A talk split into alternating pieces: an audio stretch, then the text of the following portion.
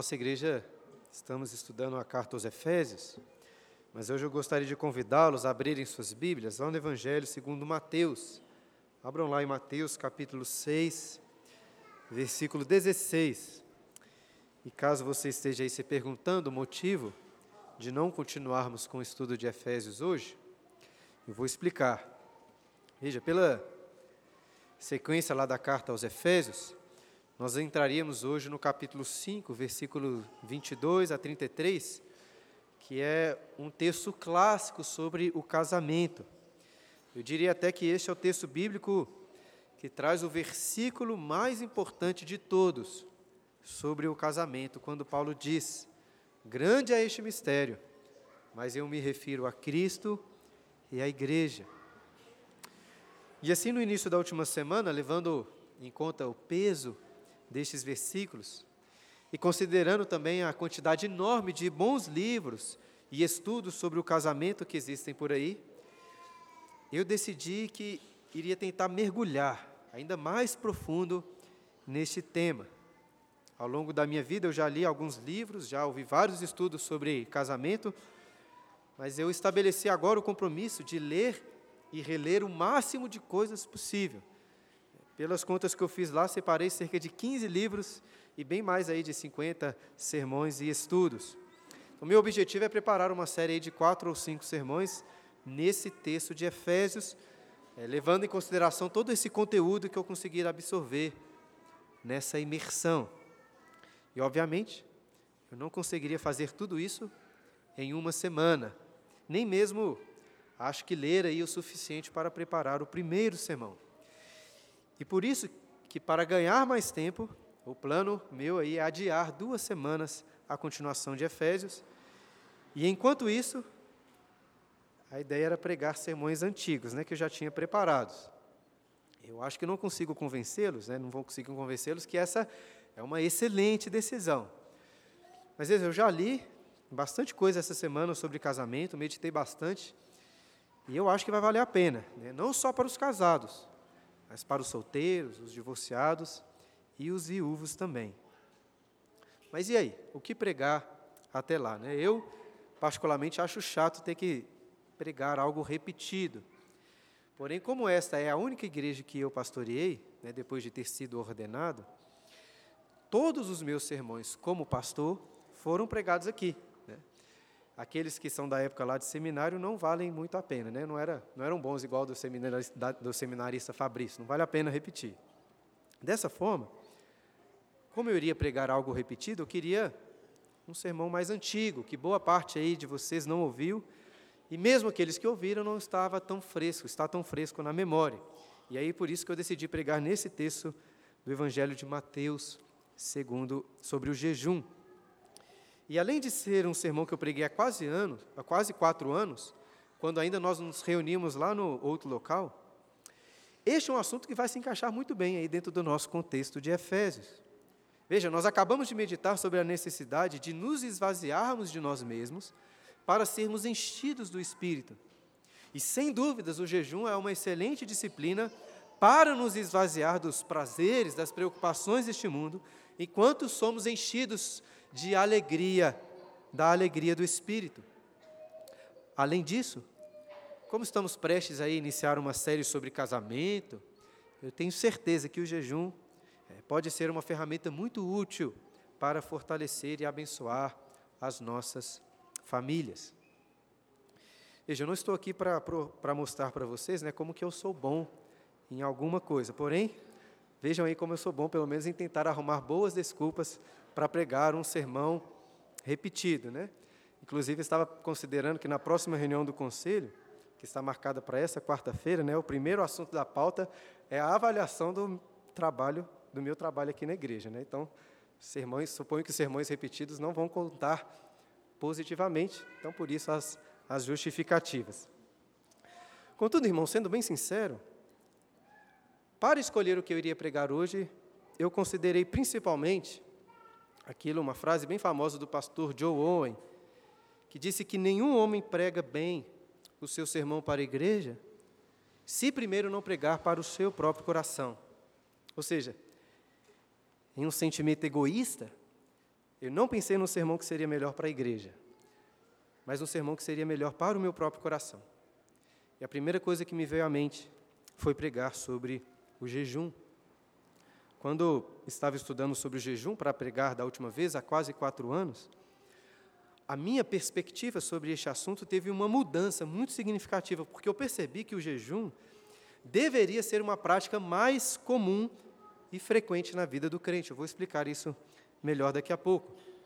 No entanto, conversando recentemente com algumas pessoas aqui na porta da igreja, surgiu esse assunto do jejum, e eu confessei que, é, de, desde que eu comecei a fazer exercícios, né, musculação, eu não jejuei mais. Além de sentir muito mais fome, né, e passar a me preocupar um pouco mais com a alimentação, por causa dos exercícios, eu acabei deixando o jejum de lado. E fazendo as contas, eu percebi que tem um ano que eu estava aí cuidando, preocupado muito mais com o meu corpo, em detrimento do meu espírito. E é por isso então que eu decidi pregar sobre o jejum, não para vocês em primeiro lugar, mas para o meu próprio coração. E fiquem tranquilos, né? no final das contas, não vai ser um sermão tão repetido assim. É porque o meu objetivo inicial era pregar um sermão repetido para ter menos trabalho. Entretanto, o que aconteceu foi que, ao começar a ler uma coisa ou outra sobre jejum, eu me empolguei, né? Acabei lendo três livrinhos sobre o assunto, além de escutar alguns sermões e estudos, de forma que eu revisei e ampliei bastante este sermão antigo, inclusive, inclusive dividindo em duas, duas partes. Hoje é a primeira. Então, agora sim, né, depois dessas desculpas, vamos começar o sermão. É, vou poupá-los aí né, de um sermão tão longo, né, gastei um bom tempo com essas explicações, já que não quero que fiquem com fome aí de acabar logo o sermão. Quero que fiquem com fome de Deus. E apesar de pregar ao meu próprio coração, acredito que talvez como eu, alguns de vocês já estejam há um bom tempo sem jejuar. Quem sabe Alguns de vocês nunca jejuaram. Mas olha aí para o trecho de Mateus 6,16. Lembrando que podem acompanhar também aí na liturgia, o esboço, na liturgia. Jesus começa esse versículo assumindo que os seus discípulos vão jejuar. Ele diz aí, Mateus 6,16. Quando jejuardes, não vos mostreis contristados com os hipócritas, porque desfiguram o rosto com o fim de parecer aos homens que jejuam. Em verdade vos digo que eles já receberam a recompensa. Tu, porém, quando jejuares, unge a cabeça e lava o rosto, com o fim de não parecer aos homens que jejuas, e sim ao teu Pai em secreto. E teu Pai que vem em secreto te recompensará. Comer é bom demais, né? Comer é muito bom. Existem até algumas pessoas, pessoas esquisitas aí, na minha opinião, que dizem não ligar muito para a comida. Eu não consigo nem imaginar o que seria isso. De toda forma, eu penso que a grande maioria das pessoas, assim como eu, gosta muito de saborear uma boa refeição. Nós fomos criados à imagem de um Deus que é espírito, não come. Mas ainda assim, a Bíblia diversas vezes fala da comunhão que nós temos com Deus, como se estivéssemos assentados com Ele em um banquete. A comida é uma bênção de Deus, não só para o sustento do corpo, mas também para o nosso prazer, o nosso deleite. Veja, Deus poderia ter criado o um homem sem que ele precisasse de comer, ou então poderia ter criado, nos criado é, para comer apenas um tipo, um tipo simples de comida, apenas alguns grãos. Mas não foi isso que Deus fez. Já disse aqui na igreja que eu gosto muito daquele filme infantil, Ratatouille, quando aquele ratinho cozinheiro prova algum prato muito saboroso, em que cada garfada é uma explosão de sabores. E ali esses sabores são representados visualmente em uma explosão de cores. E eu não tenho dúvidas que o Senhor criou uma enormidade de sabores, de combinações deliciosas, para que pudéssemos aprender mais sobre o deleite que podemos ter em Deus.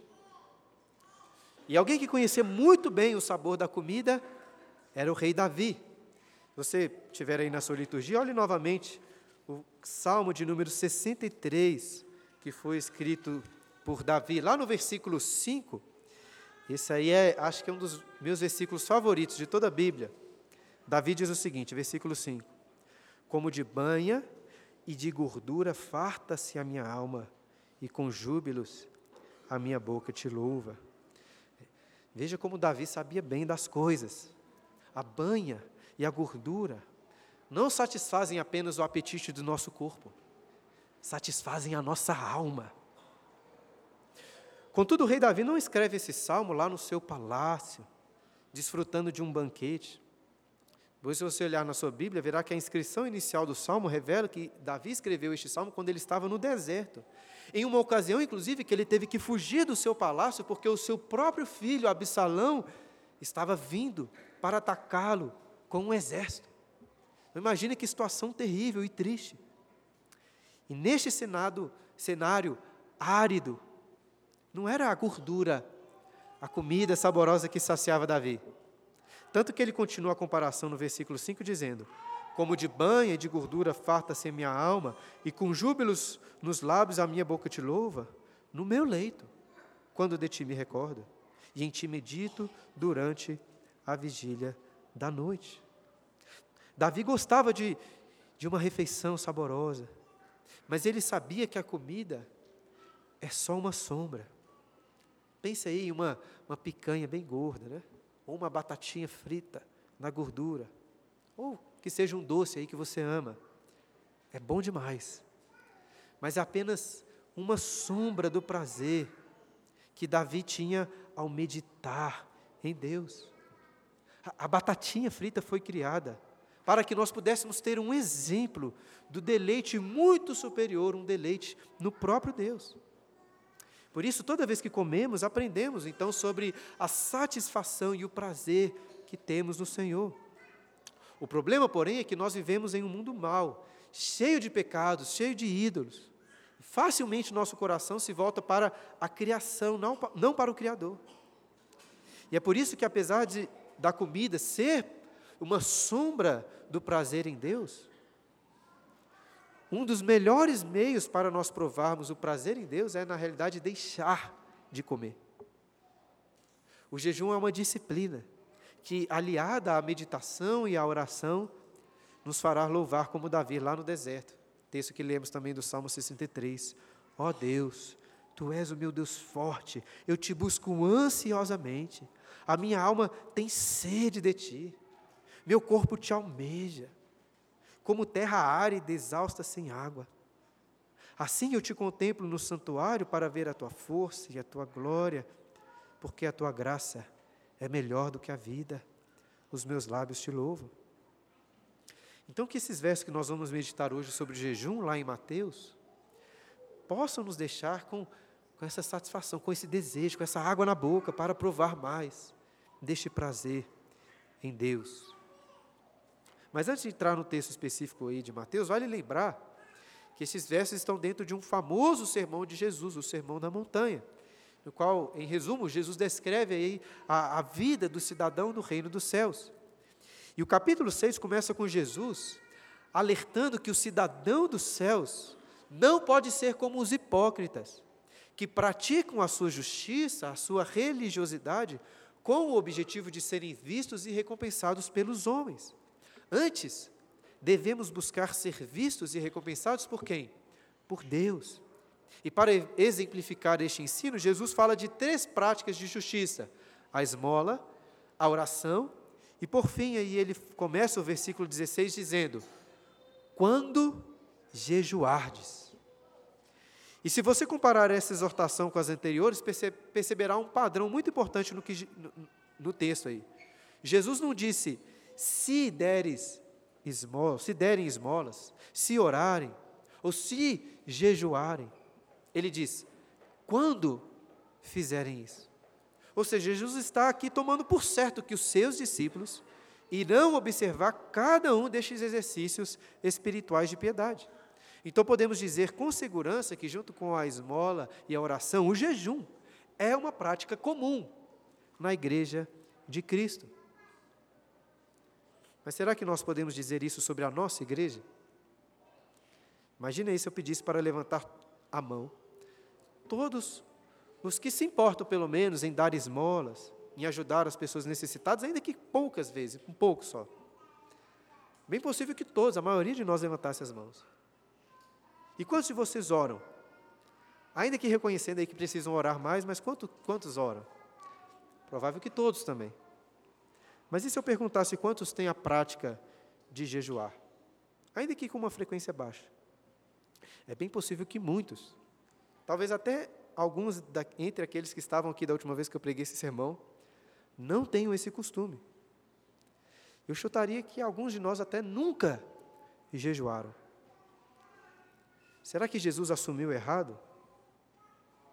Que os seus discípulos iriam jejuar?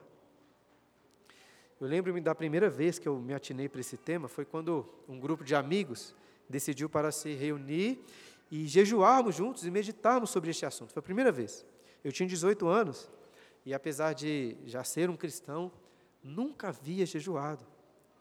E esse foi um dia muito importante para mim, porque eu tive uma mudança é, profunda aí de compreensão sobre a vida cristã, enxergando pela primeira vez a necessidade do jejum. Porém, eu pensava no jejum como algo para se fazer às vezes, sem ser necessário uma regularidade, né, como os fariseus, por exemplo, que jejuavam duas vezes por semana. No entanto, há poucos anos, quando eu li e meditei novamente sobre, esse, sobre o jejum para pregar aqui na igreja no passado, eu tinha chegado à conclusão de que o jejum deve ser mais regular e comum na vida cristã. Eu pensei o seguinte: Jesus ensinou sobre dar esmolas.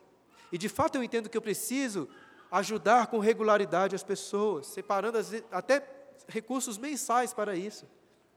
Jesus ensinou sobre oração.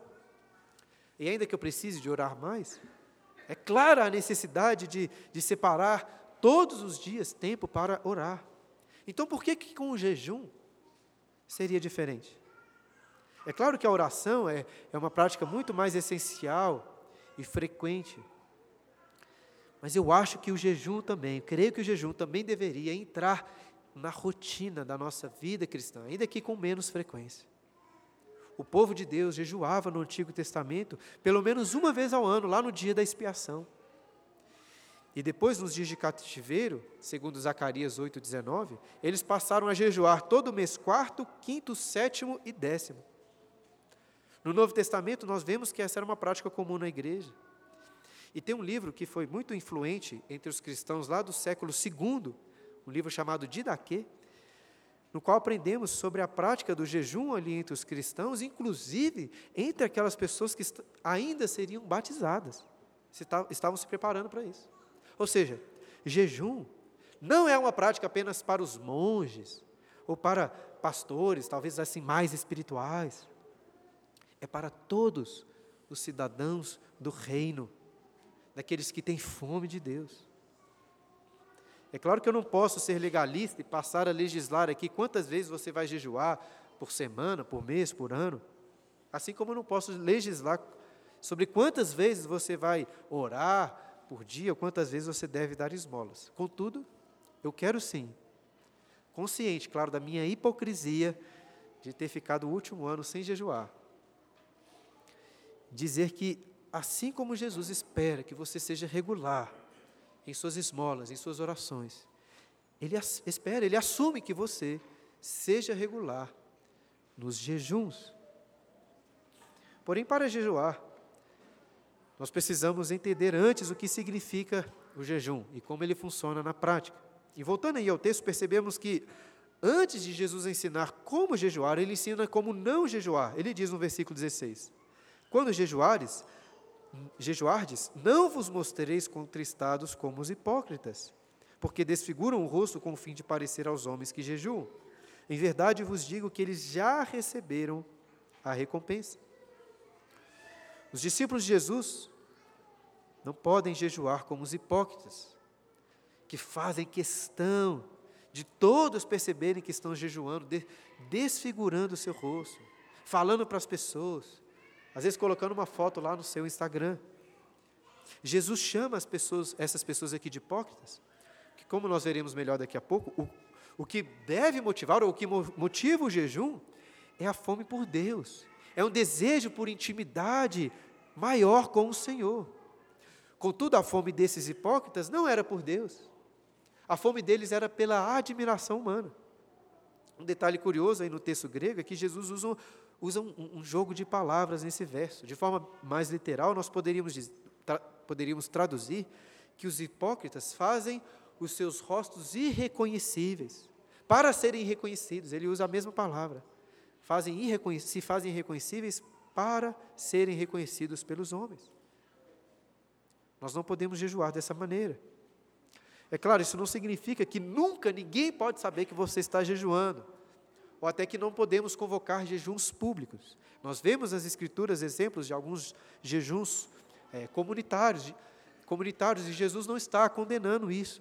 É, nós lemos um pouco antes nesse capítulo que Jesus também disse para você, por exemplo, quando for orar, fazer o quê? Entrar no seu quarto e orar em secreto.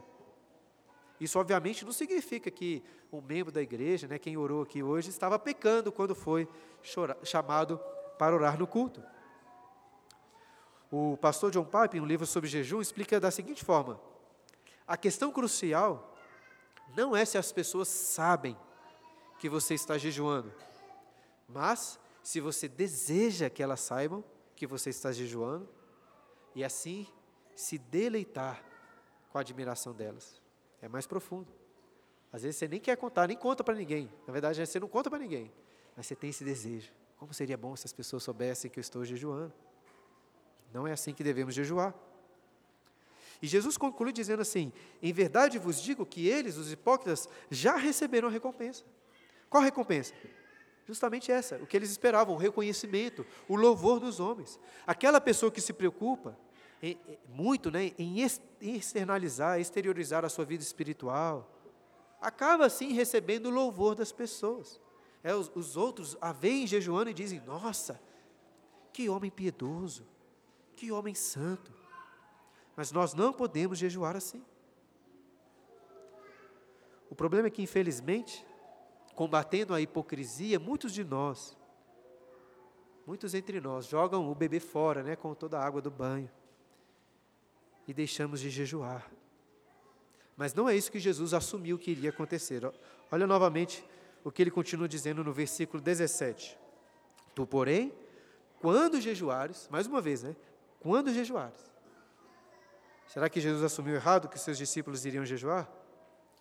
Quando jejuares, unge a cabeça e lava o rosto, com o fim de não parecer aos homens que jejuas, e sim ao teu Pai em secreto. E teu Pai que vem em secreto te recompensará. Ao jejuarem, os discípulos de Jesus deveriam ungir a cabeça, lavar o rosto, que era uma rotina comum ali de higiene pessoal daquela época. Porque veja, uma pessoa em jejum pode ficar mais abatida por estar sem comer. No entanto, ao sair de casa, ela não deve demonstrar isso no seu rosto, né? comentar com as pessoas: Nossa, estou com muita fome. Por quê? Porque o jejum dela não é para ser visto pelos homens.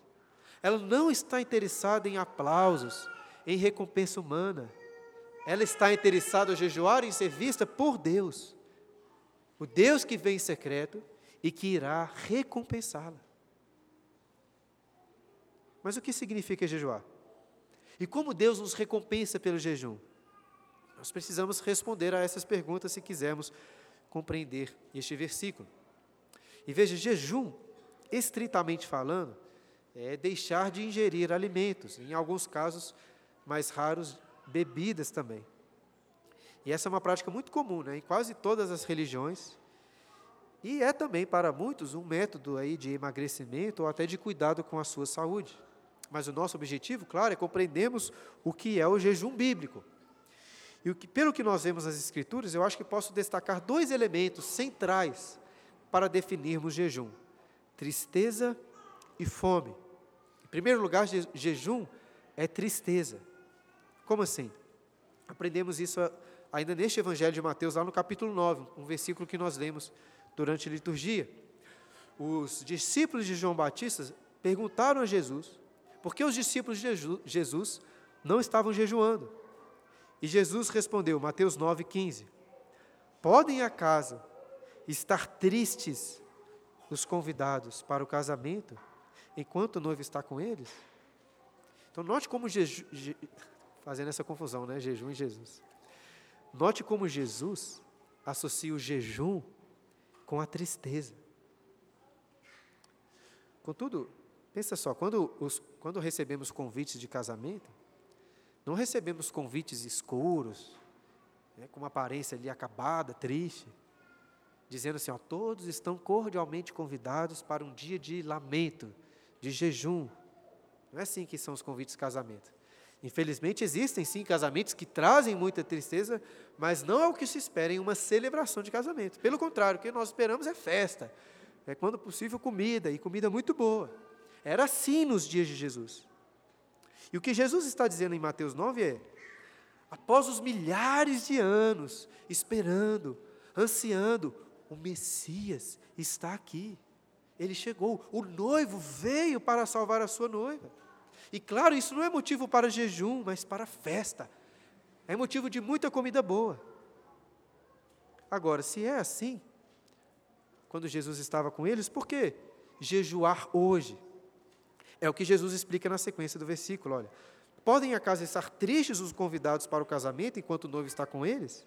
E Jesus continua: Dias virão, contudo, em que lhes será tirado o noivo, e nesses dias hão de jejuar.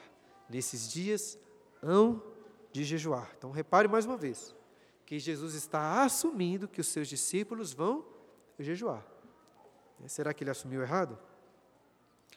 Mas o que ele quer dizer com lhe será tirado o noivo? É, sem muito tempo para entrar nos detalhes, eu creio que Jesus está se referindo a esse período em que vivemos também, entre a sua primeira e a segunda vinda. De forma até que o jejum é uma forma de expressar o nosso anseio, o nosso desejo ardente pela volta do noivo. Ainda que Jesus já tenha vindo para nos salvar, isso não significa que a sua obra esteja completa. Eu li um teólogo que esclarece dizendo assim: a era cristã, essa era que nós vivemos, é marcada por celebração e jejum. Cristo veio, podemos celebrar. Cristo ainda virá, devemos jejuar. Por um lado, nós temos muitos motivos, muitos motivos para celebrarmos a nossa nova aliança em Jesus. Mas, por outro lado, temos também muitos outros motivos para lamentar e jejuar diante de Deus. O ponto principal que eu desejo destacar é que o jejum é uma necessidade para este mundo caído, e apenas para este mundo caído. Assim como é, por exemplo, a prática de esmolas. Por isso eu disse que jejum é tristeza. E ao dizer isso, não estou querendo dizer que nós jejuamos para sofrer. Né? Nós já temos sofrimentos o suficiente. Mas é justamente por causa dos sofrimentos que precisamos jejuar. Nós ainda lutamos contra a carne, contra Satanás, contra as tentações. Existe muito mal e pecado no mundo, nas nossas próprias vidas. Além disso, toda a terra ainda está afetada pelas consequências do pecado. As pessoas continuam morrendo, ficando doentes, passando por dificuldades. Só quando o noivo voltar, que todos os seus inimigos, junto com todo o mal, serão destruídos. Aí sim não haverá tristeza e não haverá jejum. Mas até lá, Jesus assumiu que nós iríamos jejuar. Mais uma vez, será que ele assumiu errado? Olhando por outra perspectiva, eu poderia dizer que um dos motivos do jejum ser tão escasso em nosso meio, e estou me incluindo nessa, é que estamos contentes com, com este mundo, com as coisas como elas estão. Nós não jejuamos porque não há um choro profundo na nossa alma pelos pecados, pelas injustiças. Ao mesmo tempo que não se vê no nosso coração uma fome, uma sede por intimidade com Deus. Jejum é para os bem-aventurados que são humildes de espírito, que se humilham, que choram pelos seus pecados e que têm fome e sede de justiça.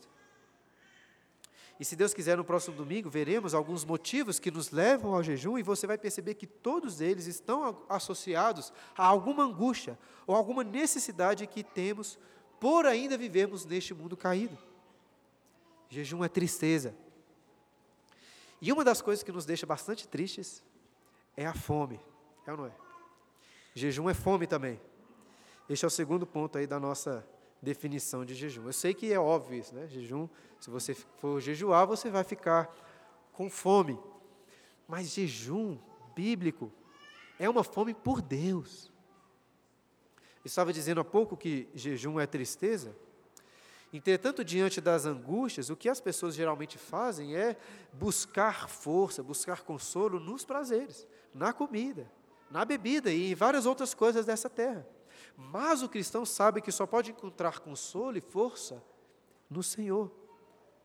E assim nós vemos nas Escrituras que o jejum não é, em primeiro lugar, deixar de comer, mas é ter intimidade com Deus, ao ponto até que a comida, inclusive a alimentação mais básica, perde sua importância.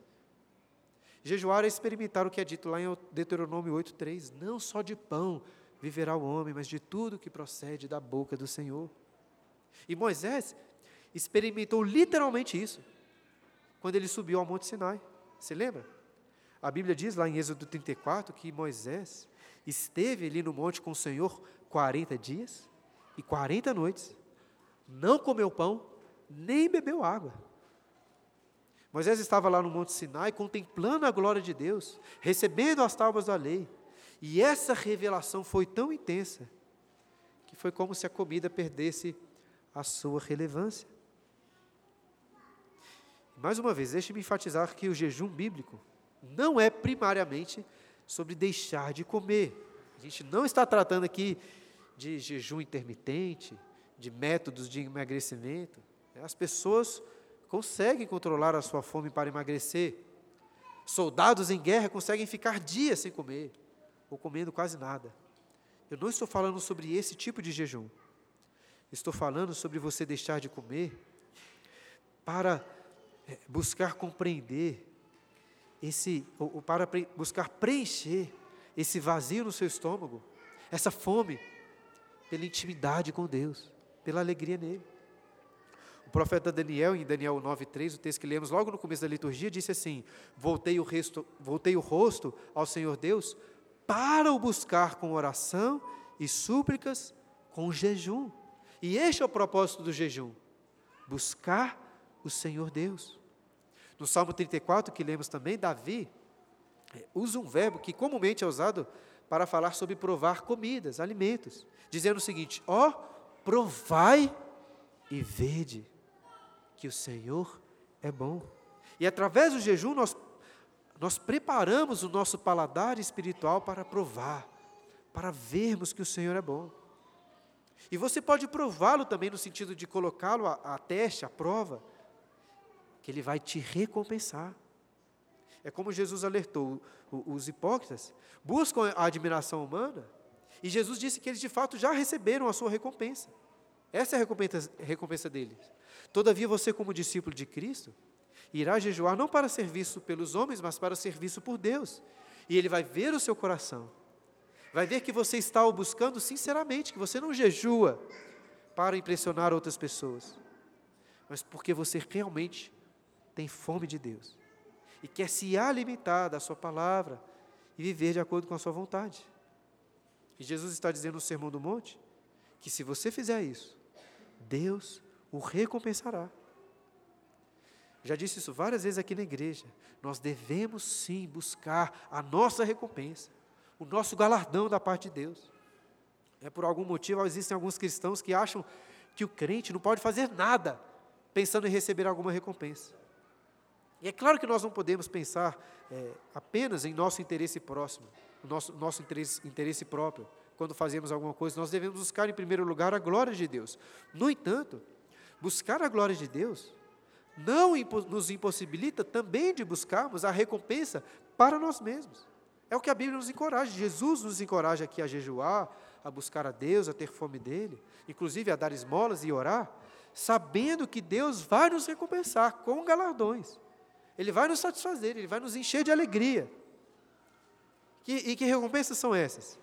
E talvez eu fale mais sobre essas recompensas no próximo domingo, mas você pode reparar, se estiver com sua Bíblia aberta, que logo depois dessa sessão sobre o jejum, Jesus vai falar sobre o quê? Ele vai falar sobre você acumular tesouros. Tesouros onde? No céu.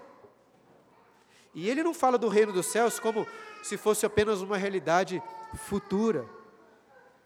Através do jejum, você hoje já pode provar dos deleites, dos tesouros celestiais aqui nessa terra, aqui na sua vida.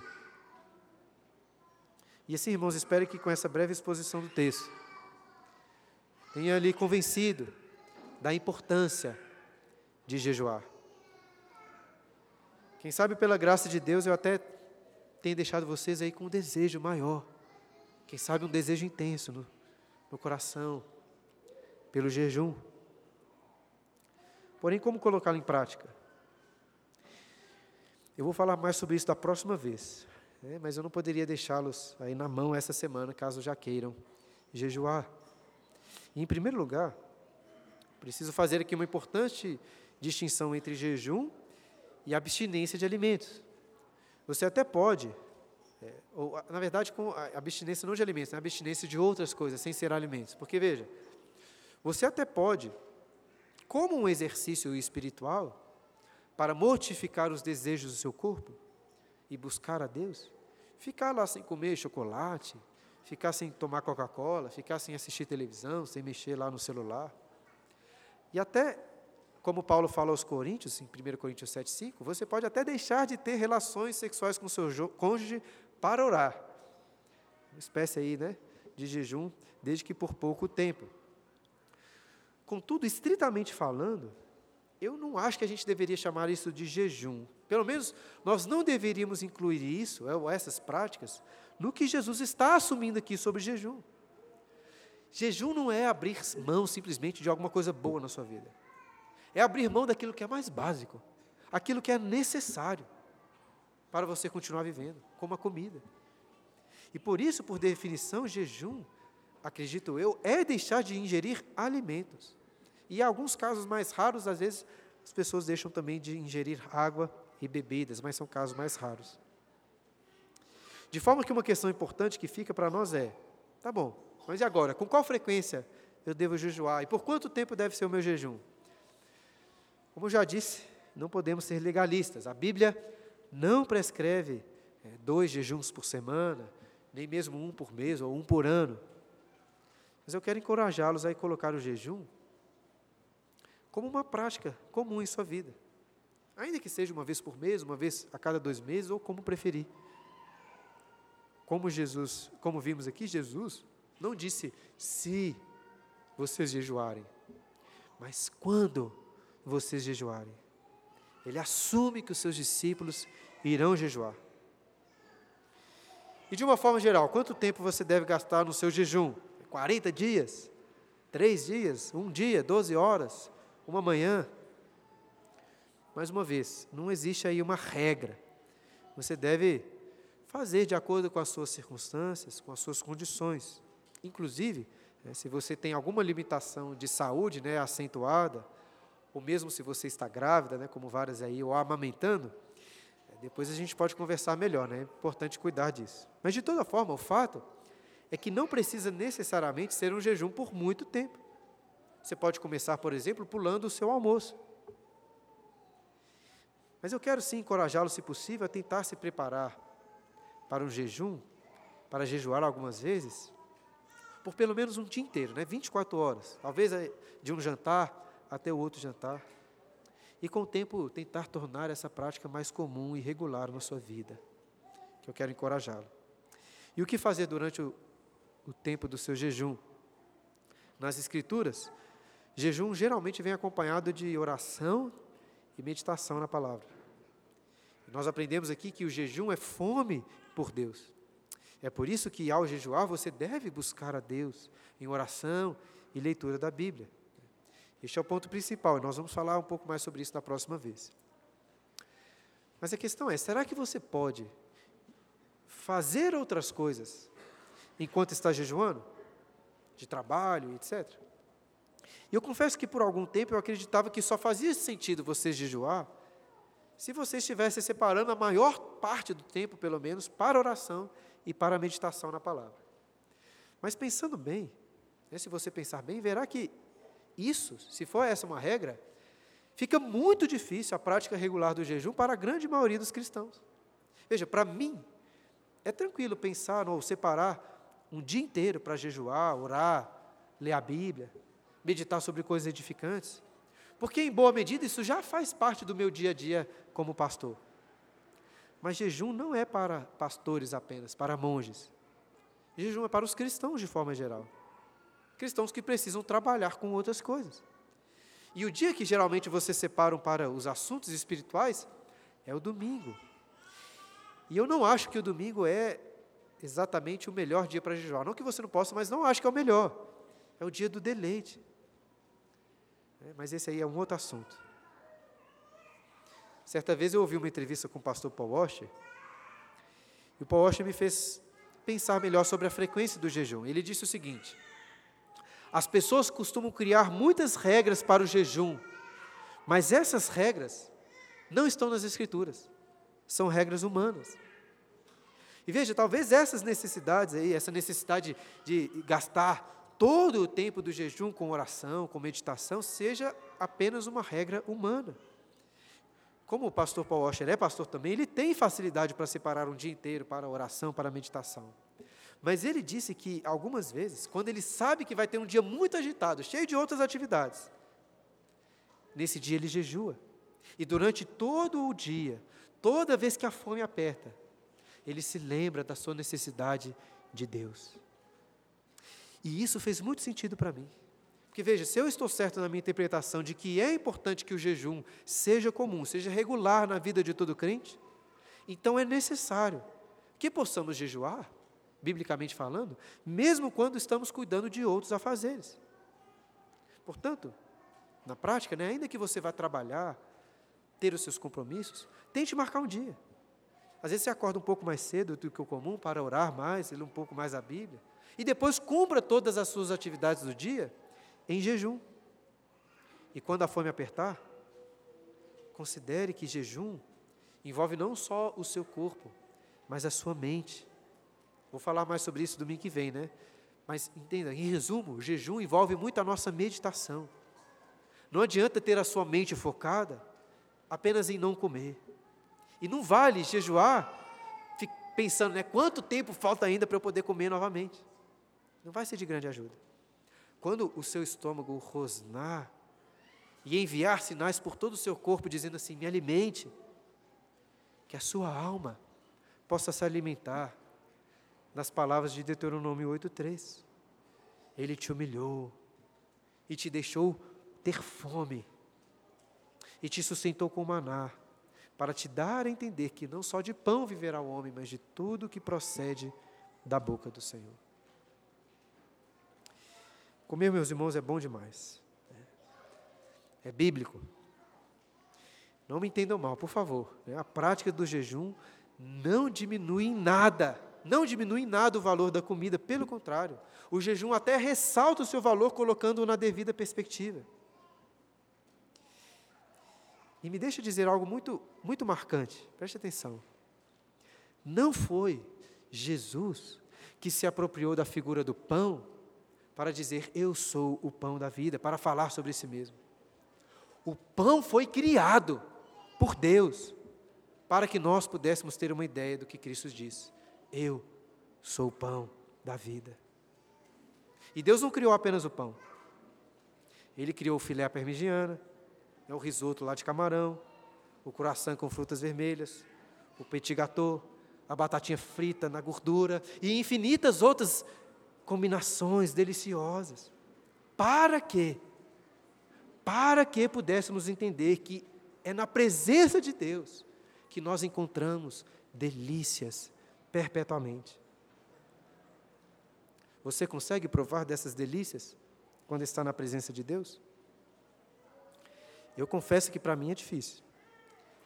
Parece muito mais fácil provar o prazer de uma carne gordurosa, de uma batatinha frita, até de outros prazeres aí que nós temos nessa terra. Muito mais fácil. E é justamente por isso que eu preciso do jejum. Eu já li e, e já ouvi muitos pastores dizendo que o resultado natural daqueles que estão satisfeitos em Deus é o jejum. Ou seja, é quando você está tão envolvido na oração, na meditação, no prazer em Deus, que você jejua, nem precisa de comer. Eu acredito nisso. E eu sei que pessoas, existem pessoas que desfrutam dessa realidade, né? nem estão programando jejuar, então estão tão envolvidos com Deus que não comem. Eu até disse hoje que jejum é ter intimidade com Deus, ao ponto de que a comida, inclusive a limitação mais básica, perde a sua importância. Mas veja, se jejum for apenas isto, eu estou perdido.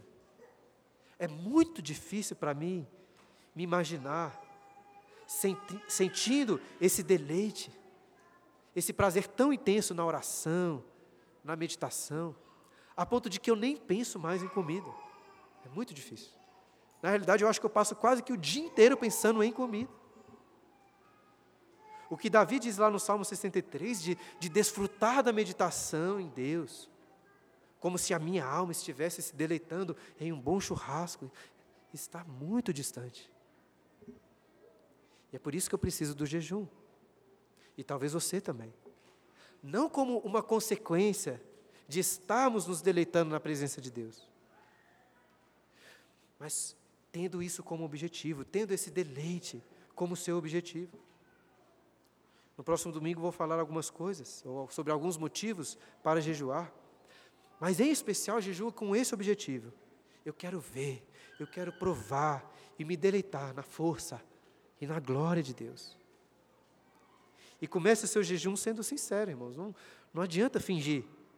Deus sabe, Ele sabe que você tem mais prazer na comida, no chocolate, nas coisas que você gosta de comer, do que na sua palavra. Deus sabe disso. Então se humilhe e confesse este e outros pecados, reconhecendo que você não merece a batatinha frita que você come.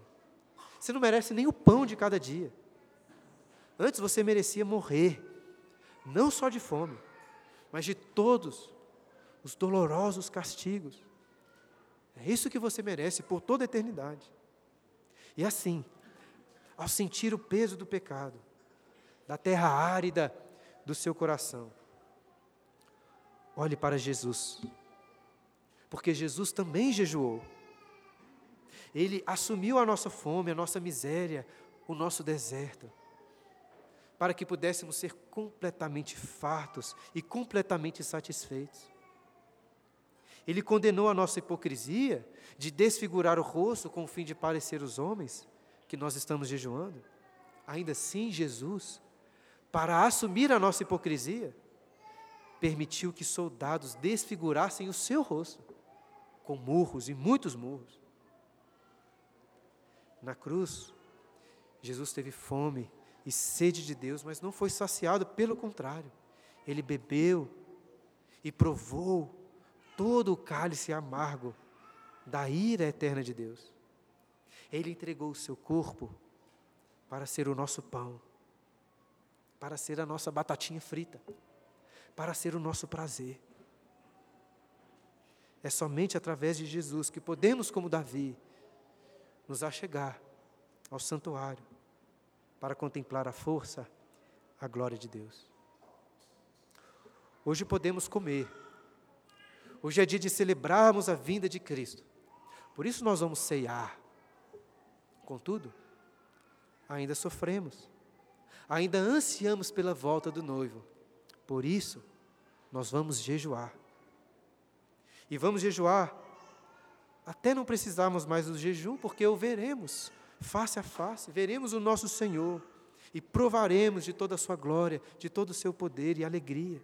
O jejum nunca mais vai existir, pelo contrário, Estaremos sempre na presença de Cristo, o noivo, em uma perfeita e eterna festa, desfrutando de banquetes em nosso lar celestial. Mas esse dia não chegou.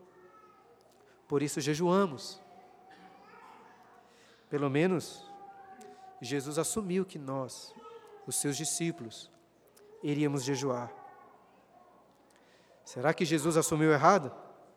Será que talvez você seja uma exceção? Não, você é um discípulo de Jesus, só que você não jejua. Ou será que você não é um verdadeiro discípulo? Antes de perguntar essas coisas a você, fiz essas perguntas ao meu próprio coração. Inclusive é por esse motivo egoísta que estamos hoje meditando sobre jejum. Então espero, irmãos, que esse sermão repetido seja uma bênção na sua vida, como foi na minha.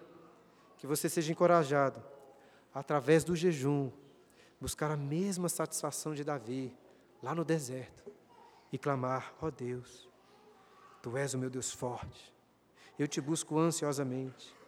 A minha alma tem sede de Ti, meu corpo te almeja, como terra árida, exausta, sem água. Assim eu te contemplo no santuário para ver a tua força e a tua glória, porque a tua graça é melhor do que a vida. Os meus lábios te louvam. Assim cumpre-me cumpre bem dizer-te, enquanto eu viver, em teu nome levanto as mãos. Como de banho e gordura farta-se minha alma, e com júbilo nos lábios a minha boca te louva, no meu leito, quando de ti me recordo, e em ti medito durante a vigília da noite. Porque tu me tens sido auxílio à sombra das tuas asas, eu canto jubiloso. A minha alma apega-se a ti, a tua destra me ampara. Amém.